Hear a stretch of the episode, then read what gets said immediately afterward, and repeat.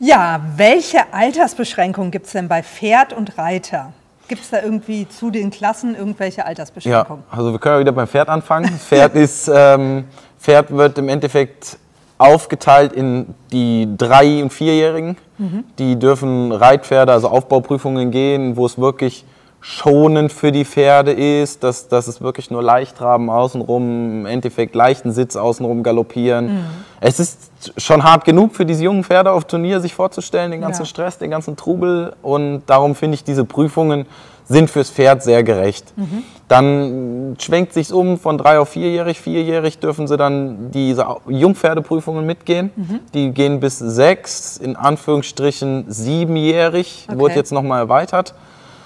Und dann ab siebenjährig gelten sie eigentlich als erwachsen und dürfen dann diese schweren Springen gehen. Okay, ja, das ist ja interessant. Ja. Beim Reiter ist es aufgeteilt in Junioren, junge Reiter, Reiter und Senioren. Oh! Die Senioren.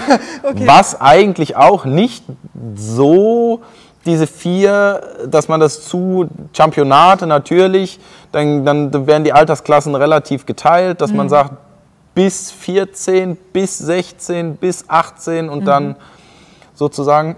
Also das heißt, dass es da auch ein Fairplay ist, wenn genau, jetzt ein sehr die, junger, ambitionierter, geförderter genau. Reiter von, keine Ahnung, 20 jetzt beim S-Springen mit dabei ist, ähm, genau. kann man das da nochmal mit dem Senior, der vielleicht genau, seit das einem hat Jahr man, das erst macht, hat man ja. viel, dass man dann auch sagt, gut, das sind jetzt diese U25 Springen, okay. dass die dann unter sich sind, die Reiter aber eigentlich sagt man so, ab dem 18. Lebensjahr gilt jeder Reiter als Reiter mhm, und genau. reitet dann auch gegen die Senioren, außer es sind diese speziell ausgeschriebenen Springen. Ah, okay. Ja, das ist ja interessant. Altersgerecht sozusagen. Richtig. ja, super. Vielen Aber genau so bevor noch ein so ein ja. kleiner Punkt, genauso ist es dann auch am Schluss bei den Senioren. Da ist es dann irgendwann, ist dann, haben die Senioren auch ihre eigenen Prüfungen. Im Springen wie in der Dressur.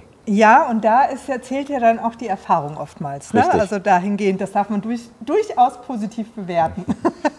ja, danke dir von Herzen. Und jetzt kommt gleich die nächste Frage.